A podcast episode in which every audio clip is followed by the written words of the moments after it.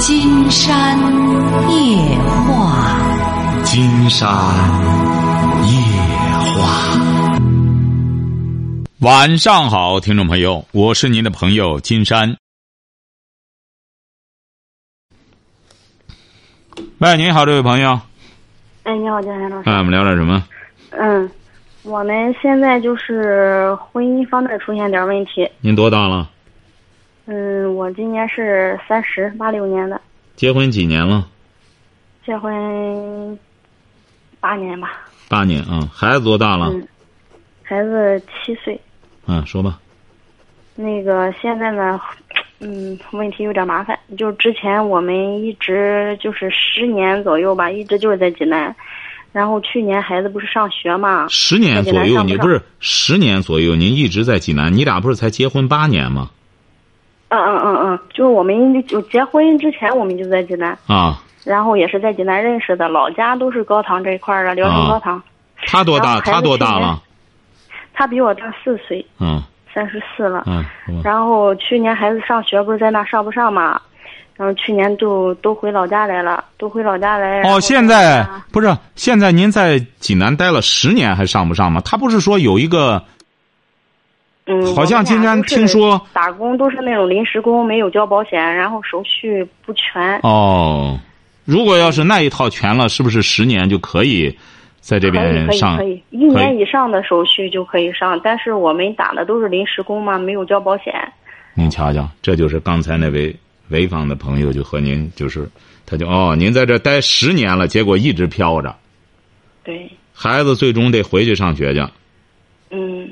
啊，这一块弄的就是挺后悔的。之前就是，呃，孩子上学之前就是这这一块预备工作没做好，然后去年就回老家了都，回老家这不是在老家这边买的房子嘛？就从买房子开始，然后就家里边一直就开始，反正就矛盾根儿可能就从那时候开始吧。那时候我婆婆是给拿了点钱，拿了五万块钱，然后从那时候。搬进这个楼房以来，哈。您这孩子谁一直看着这七七年了？嗯，我婆婆都那时候两岁多的时候，孩子上幼儿园之前两岁多看了一年，然后一直就是我自己带。你就把他弄济南来了？哎，对。你把他弄济南来，也不让他上学。上上幼儿园一直在济南上的。啊，上幼儿园。就上的那种私人的。哦。嗯，然后那个。就是去年从去年回来买了这个房子之后，就是我婆婆给拿了五万块钱嘛，就从她给拿那些钱开始，就从搬进楼，凡是处处的你知道，处处的找我事儿，就是因为我娘家那块儿我爸妈都没有了，我两个姐姐现在都是困难时期，那个我也没借着钱，一共就给朋友借了一两万块钱，那意思反正就从买房那开始就觉着我没凑着钱。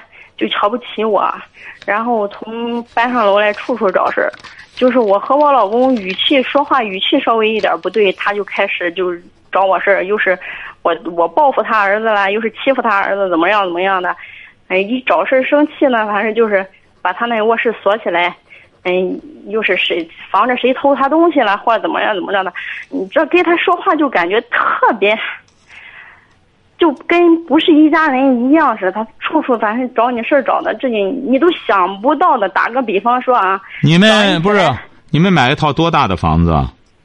一百三。一百三，也就是说你和你婆婆住到一块儿。对，三室一厅的，然后就从那时候搬楼以上，他他就跟着搬过来。这套房子一共多少钱呢？或一共得多少钱？一共是不到五十万。不到五十万，你们这交的首付还是全付了？交交首付，我们说实话，那时候我这几年一直接，这几年我娘家爸爸不是脑淤血，从我孩子一岁多那时候脑淤血，然后病着病了好几年，嗯，我们呢，说实话，以挣的工资，再加上孩子在那上学，我挣的工资，呃，嗯，贴补家用，然后照顾孩子上学。然后再就是照顾我爸这边。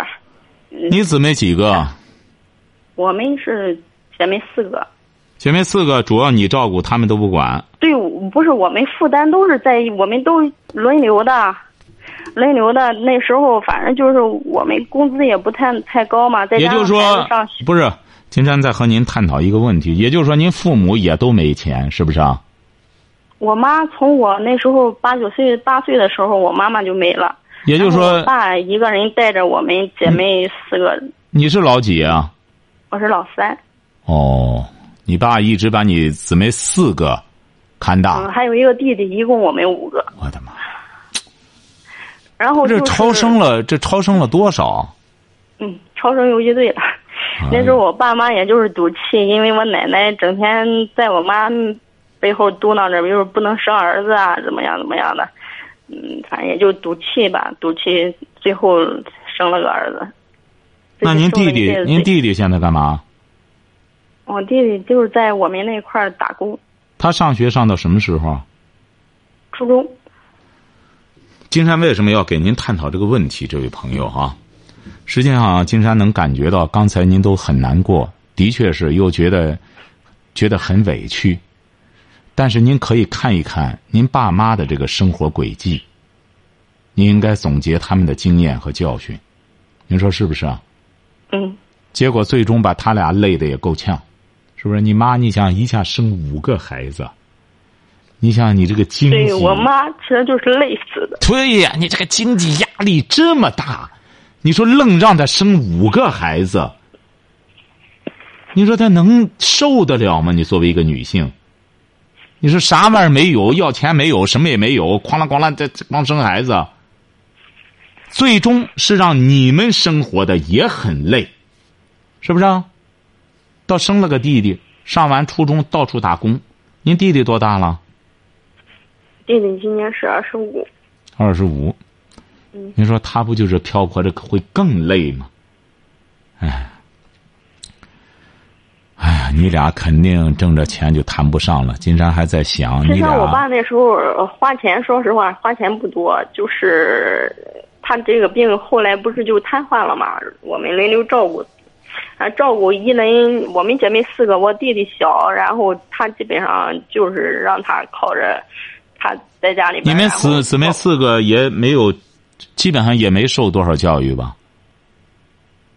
嗯，哎，是不是啊？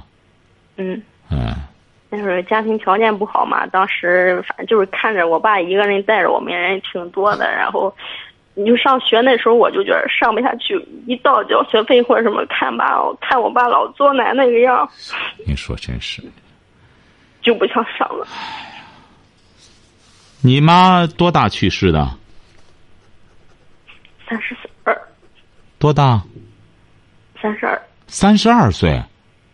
那是当时是怎么回事儿？怎么这么年轻就去世了？哎，这个女孩的确是，她也很难过。为什么金山要和她探讨这个问题？实际上，她现在又面临着这个问题。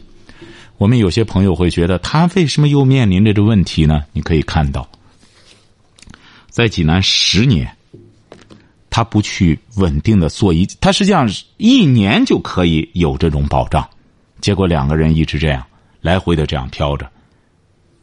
金山讲过，所以说做工作你一定要，就像挖挖水一样，你要不按住一个坑挖，你挖的再多，没有水等于零。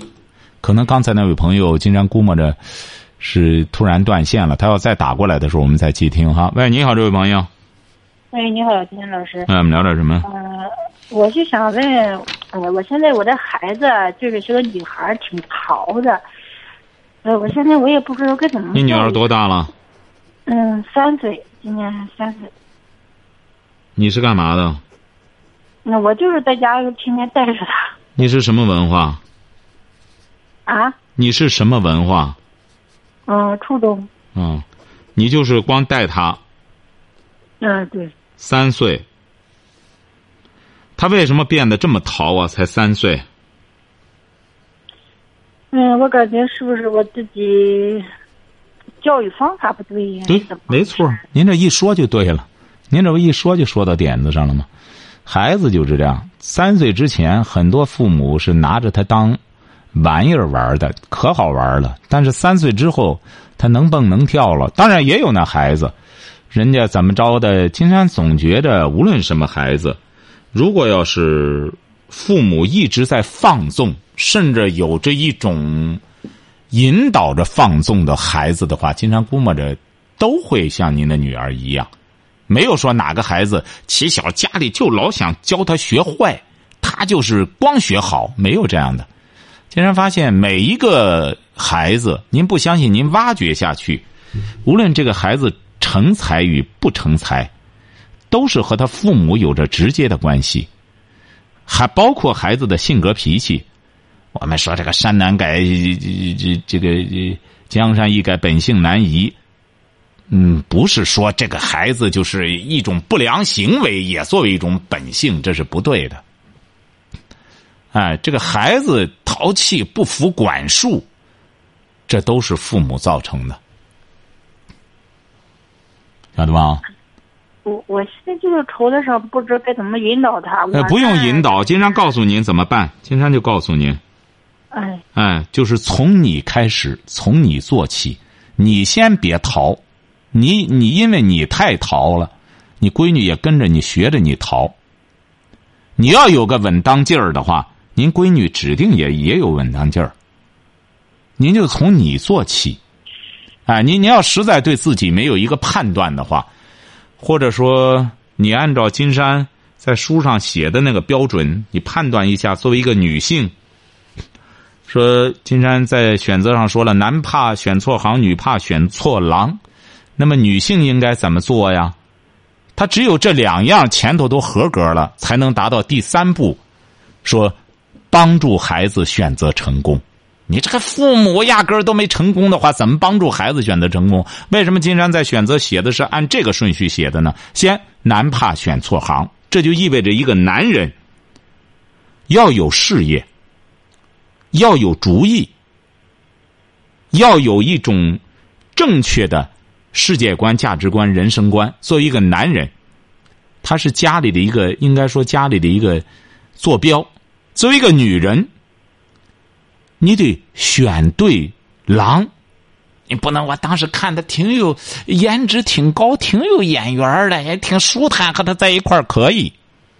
您要问您的这种，我们有的时候还说这个问您的这种性情，做性情中人，不是一说什么食色也，这现在都一干什么整这个，就这样理解孔子的话，那就可以。您要为此付出代价。那么现在。你孩子才三岁，这么淘，那你想一想，你是怎么管束他的？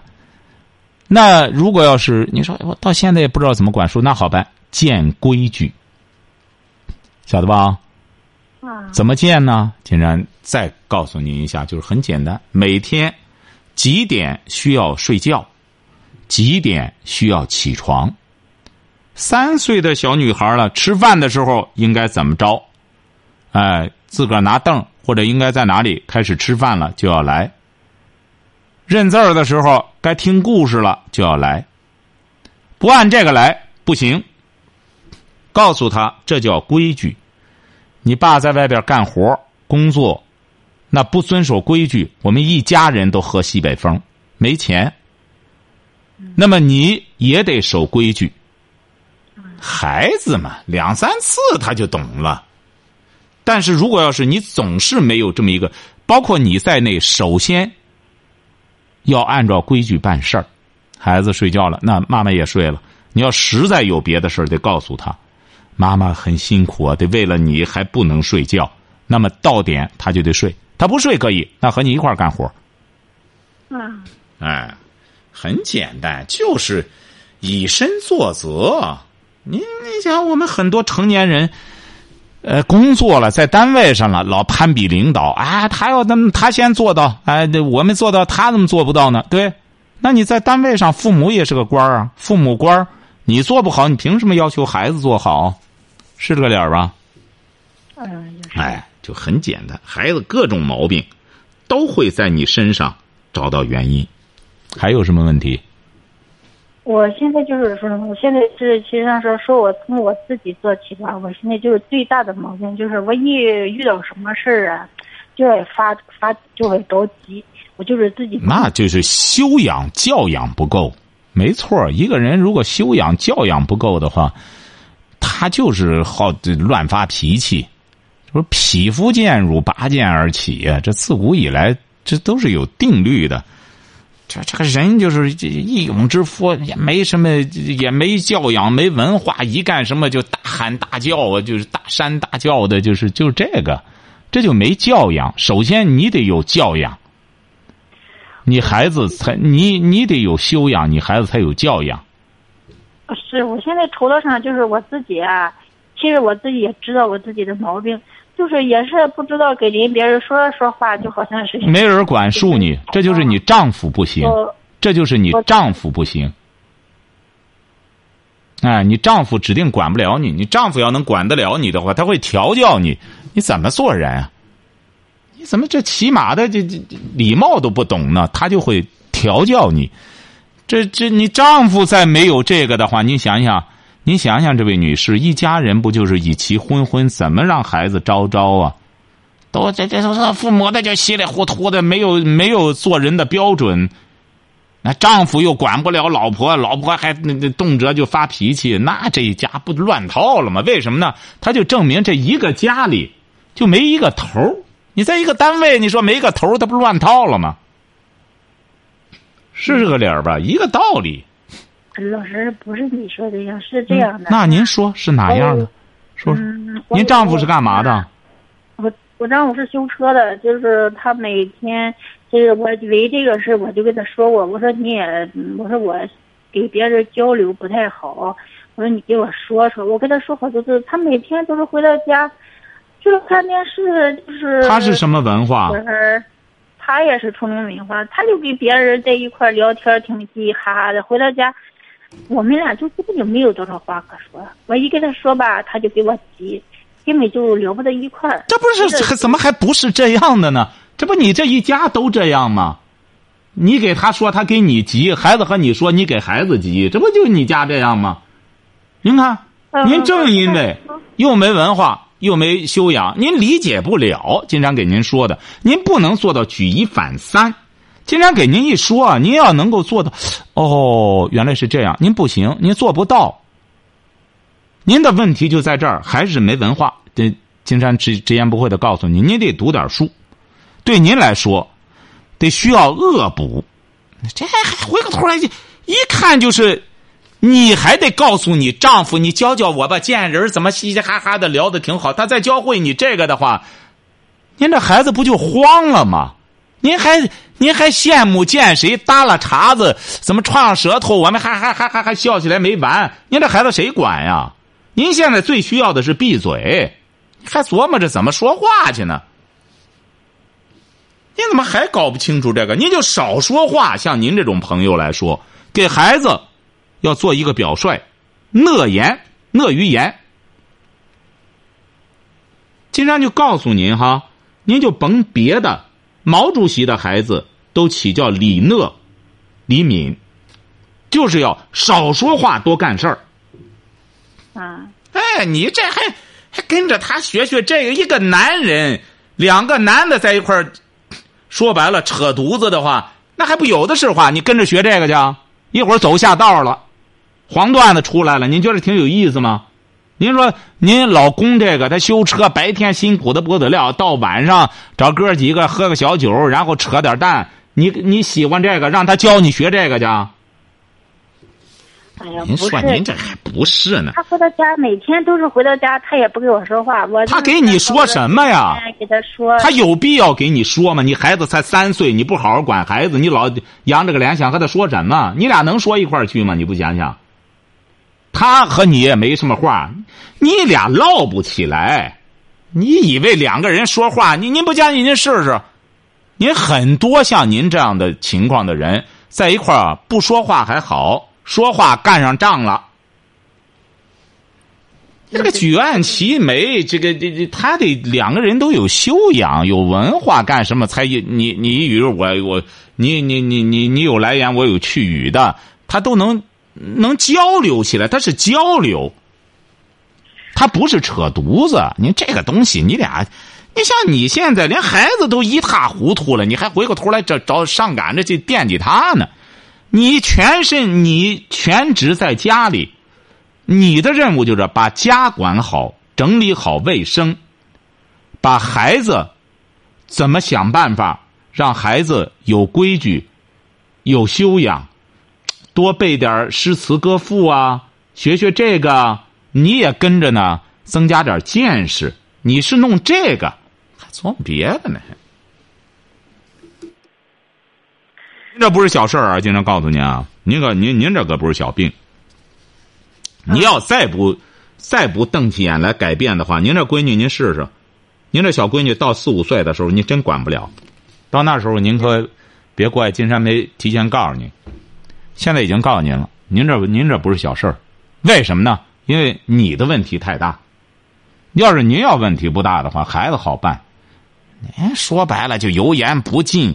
到现在还强词夺理、胡搅蛮缠的，您这孩子都到这份儿，你不好好，你打电话问孩子，金山正经八百的告诉你，您还不接受这个那个的，您说说，您有什么理啊？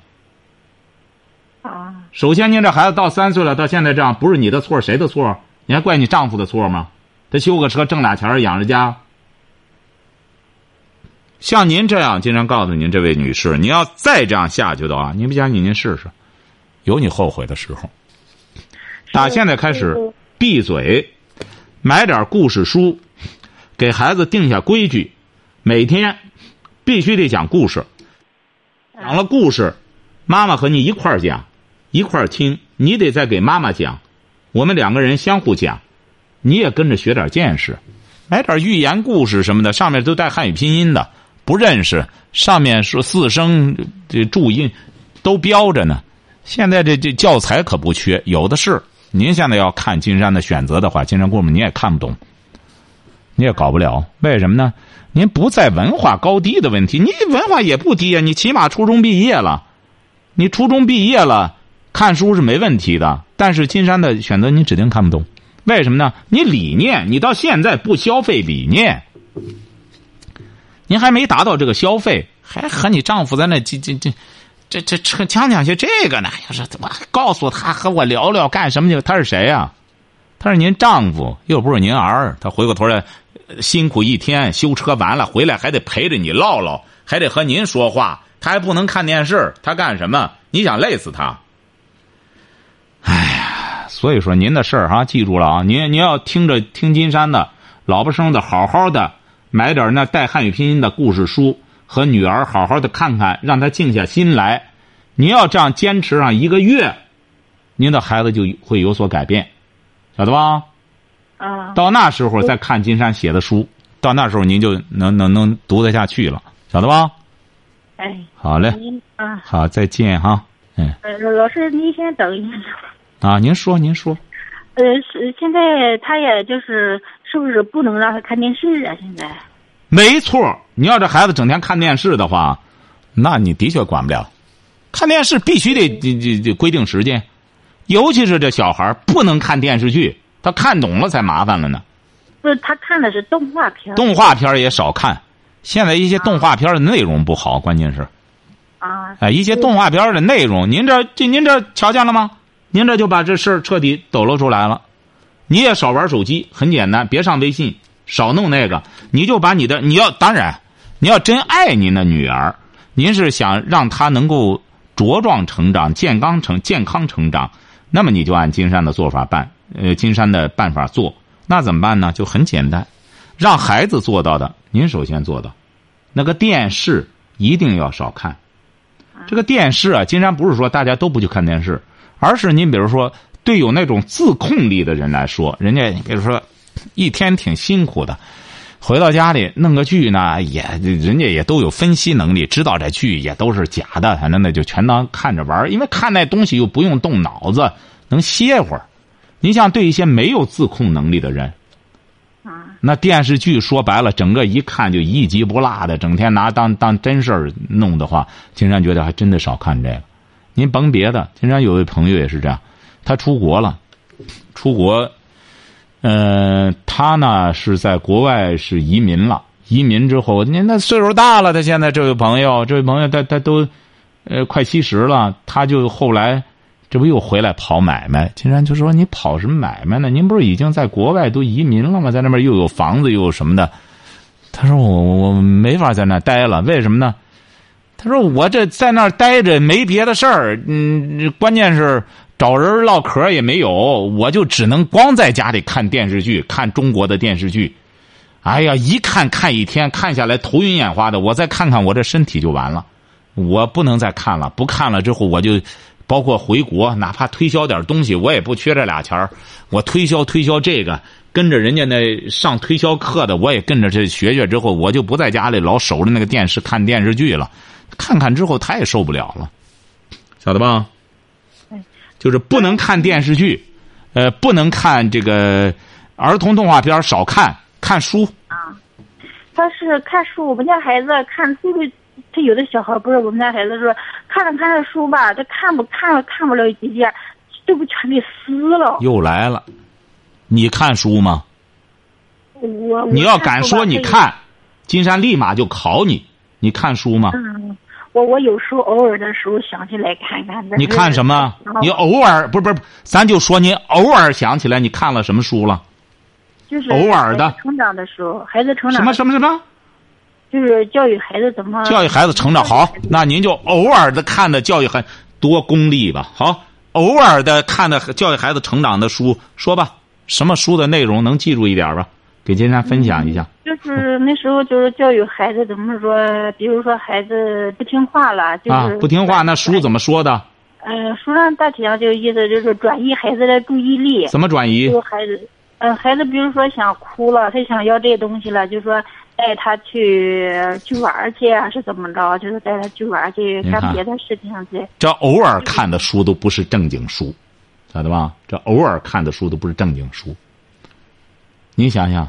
您孩子他能学能看书吗？这位朋友，您这当妈的偶尔的看的书，都是这么功利。孩子闹了，怎么带他去玩去转移注意力啊？你这就是临时抱佛脚。像您这个，您孩子他怎么他能不撕书吗？是不是啊？见规矩，包括不能撕书。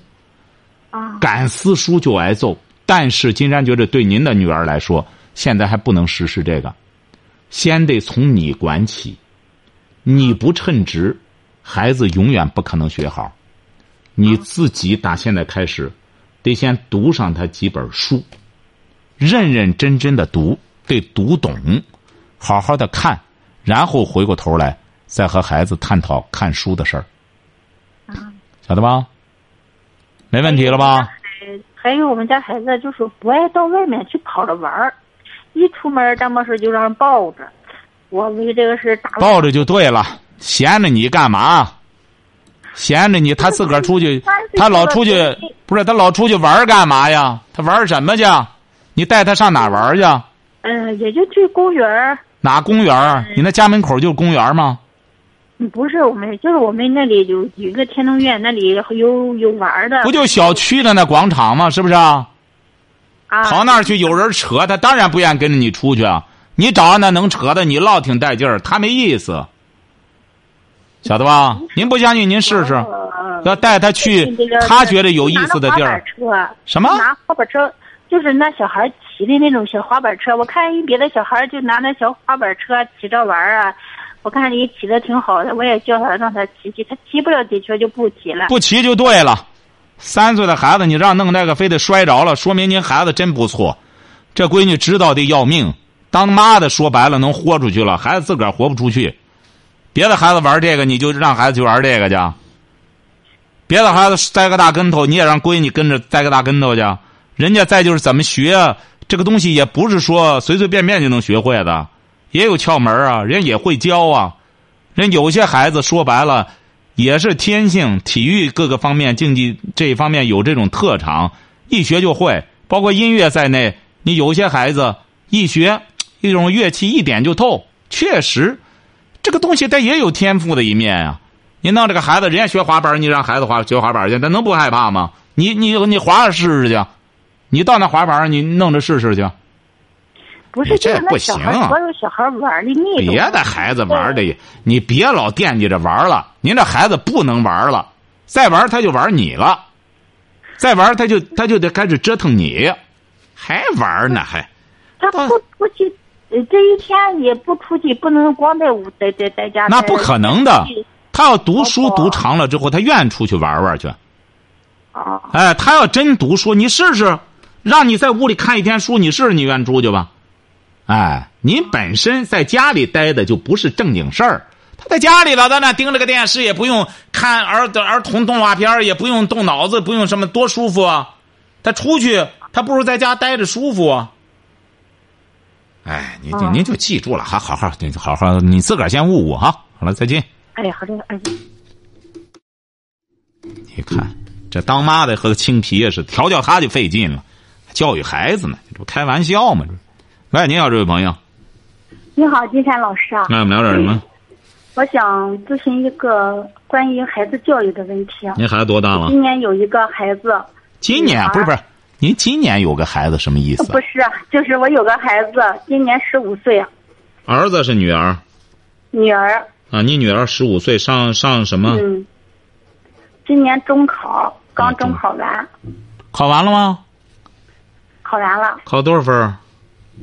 嗯，成绩没出来，哦，我就想问你一个问题，我就孩子平常的学习吧，嗯，就是根据往年的那个分数线，也就是在线上线下上下差不了五分钟，呃五分儿，高也高不出五分儿，低也低不出五分儿，因为你知道，从去年开始高考，嗯，就开始啊啊中考啊，就是开始就是高中都开始卡人数了，不是哦说拿钱高价就能上去的，这个政策你知道对吧？嗯然后就是我我我我想咨询一个问题，嗯，就是说他这个成绩，就是根据以往的测试，一练二练的成绩，再根据平常的成绩，也就是考，也就是考普通班儿考不上好的就是班级。我想咨询一下子，你觉得这种情况下，嗯，如果要是考不上的话，嗯，我想咨询一个问题，就是说。他们说五年一贯制，五年一贯制，就是说初中直接升专科，就五年一贯这种大专和这个三加二的这个大专，你觉得怎么初？中怎么初中直接上专科呢？初中有五年一贯制，五年直接在校直接能升专科，就是说三年高中，两年。哦，他是那个三年高中，啊两年两年大专呀。对，这啊叫五年一贯制，五啊，年这个一贯制不是今天晓得了，一晓得了，就是他那意思就是连读啊，连高中带专科的啊，这是一个。还有什么还有三加二，三加二什么意思？不也是这样吗？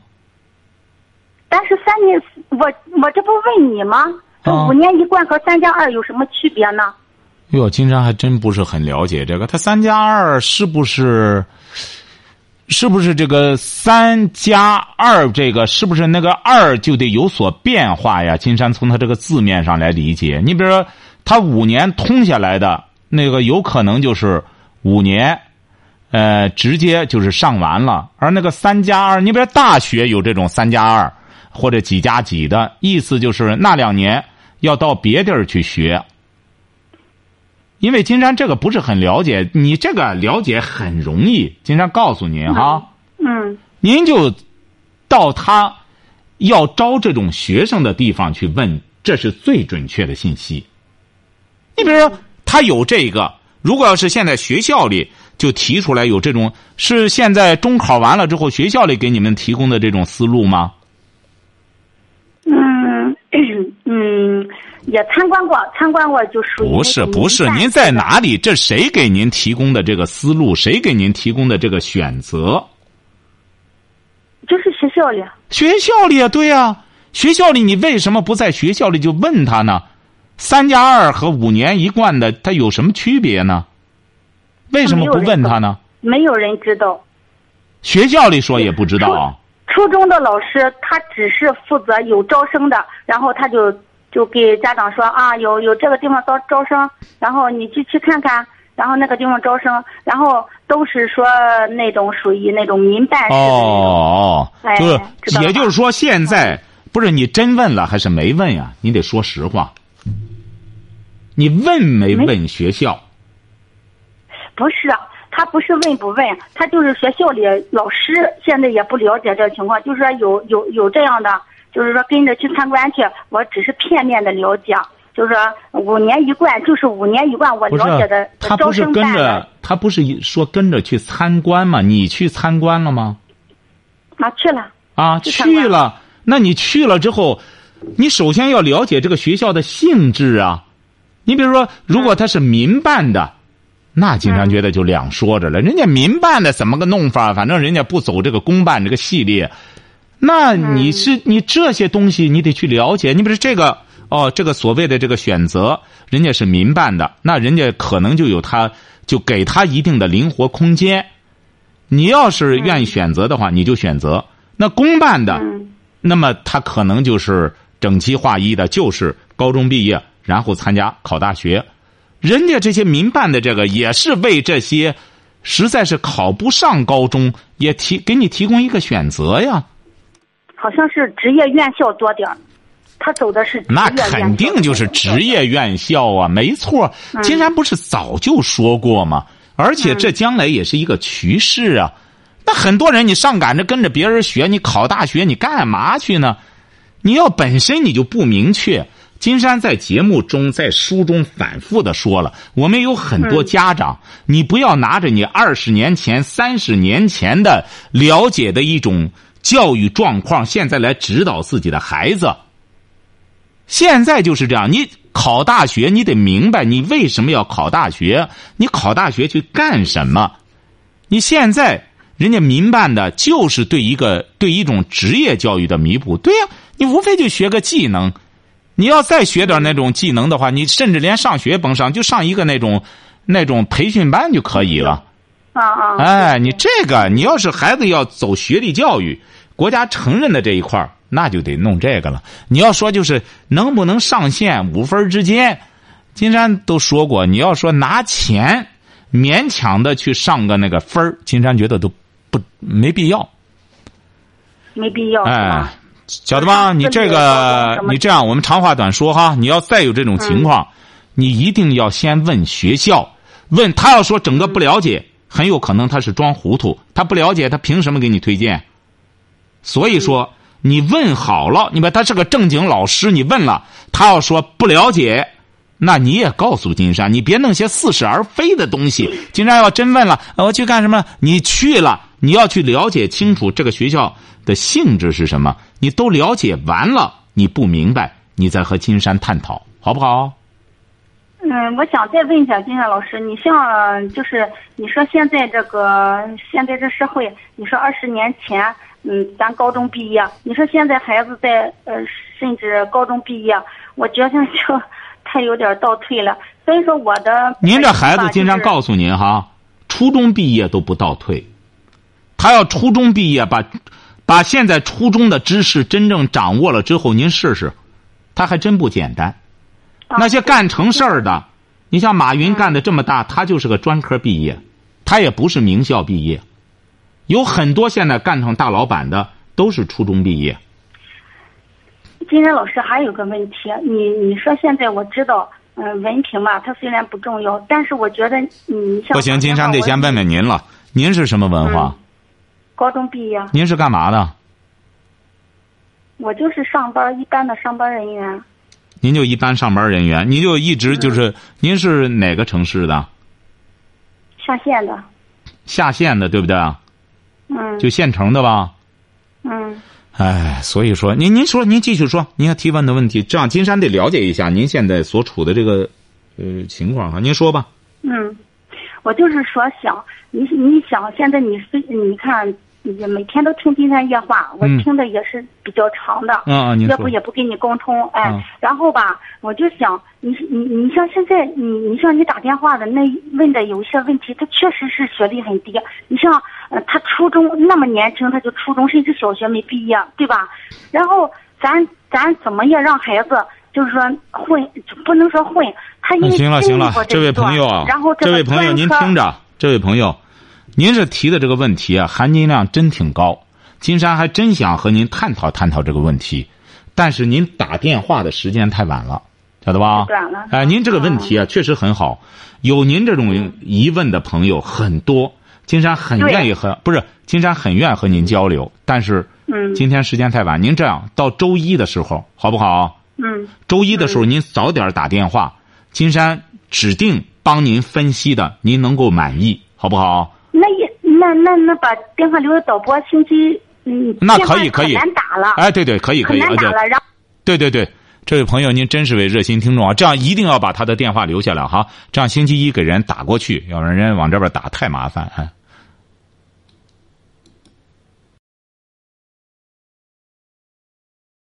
好，今天晚上金山就和朋友们聊到这儿。